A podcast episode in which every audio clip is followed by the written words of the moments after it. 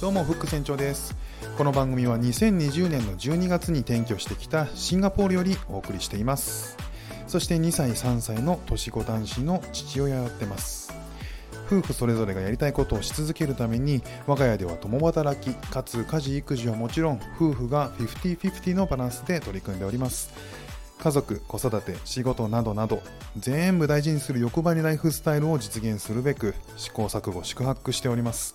そんな経験をもとに多民族多文化多言語のここシンガポールで生活することを通しての気づきや考え方などなどをお伝えしていきますので少しでもリスナーさんのお役に立てれば嬉しいです。どうぞお楽しみください。1月の17日日曜日、えー、今シンガポールの時間は8時28分でございます。日本は1時間違うので今9時28分ですね。今日もよろしくお願いいたします。えー、今日お話しするのはですね、えー、前回の収録でも少しお話ししましたホーカー。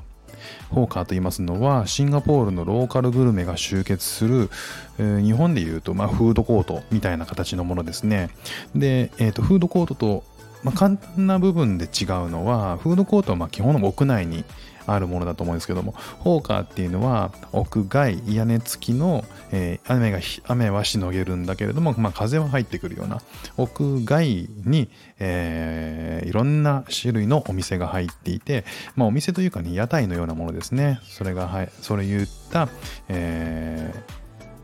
食堂、庶民の食堂をホーカーというふうに言っています。で、えー、このホーカーなんですけれども、初めて僕が行く時は、えーと、衛生面多少の躊躇はあったんですよね。で、えー、まあ今の今となってはもうほぼほぼ、え、週何回か利用するようになって、えー、分かってきたんですけども実は衛生管理の徹底ぶりがすごかったんですよ。今日はその衛生管理のお話をしたいと思っております。えー、この放火なんですけど、え、あもしよろしければ前回のえー、収録のリンクを貼っておきますので、そちらも合わせて聞いていただくと分かりやすいかなと思います。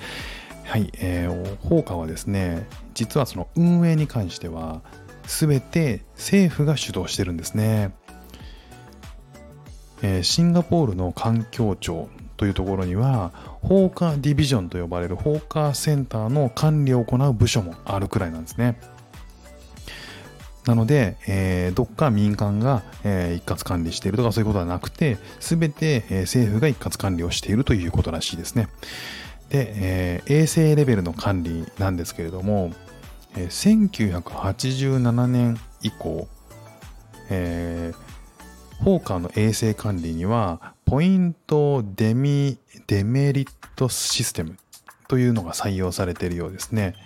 これは何かっていうと、えー、シンガポールの公衆衛生法に違反した店舗にこのデメリティポイントっていうのが与えられると。でこれを繰り返す店舗に関しては、えー、ライセンスの停止とか取り消しをするっていうシステムらしいんですよ。なかなか厳しいですよね。で、えー、1997年以降にですね、えー、ホーカーセンター内の全店舗に、えー、衛生の管理レベルを、えー、表す札っていうのが貼られることになったらしいんですね。これが義務化されたと。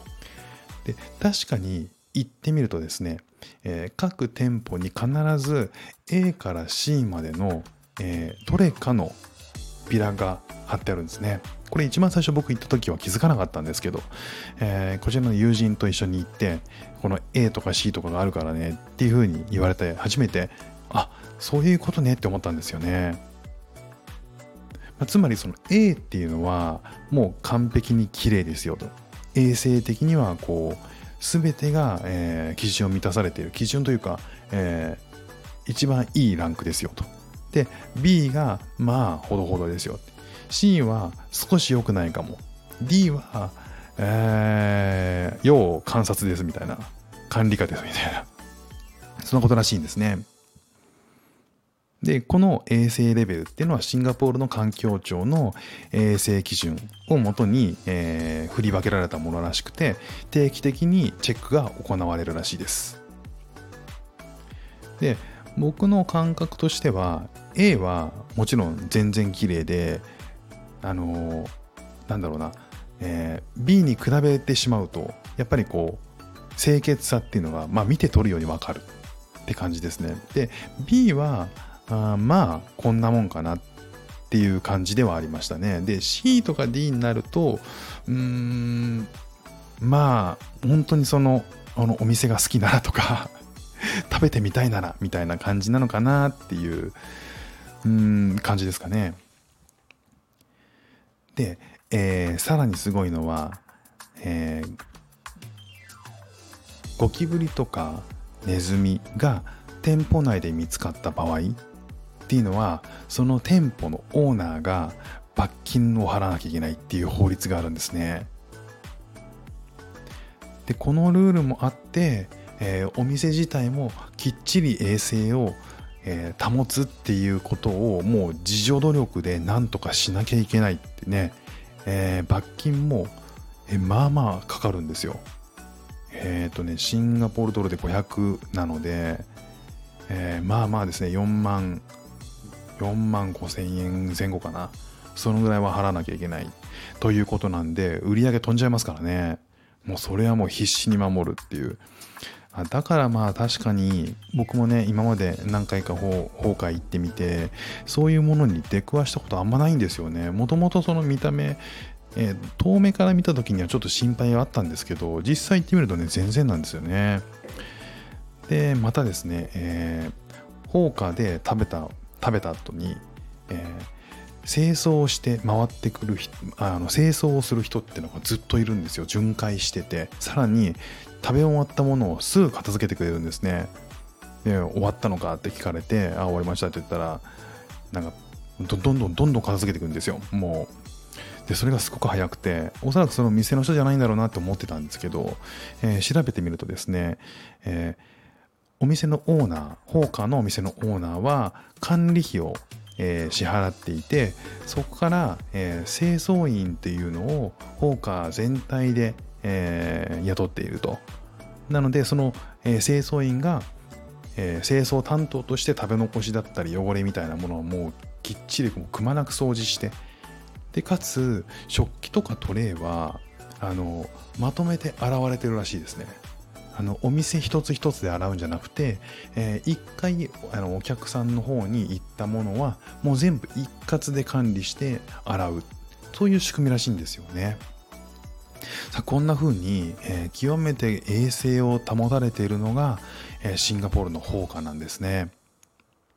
完全に屋台ではない上に見た目はアジアの屋台の雰囲気があるので一見躊躇してしまうんですけど実はねそこまで身構えることもなく気持ちよく利用することができるんだと思います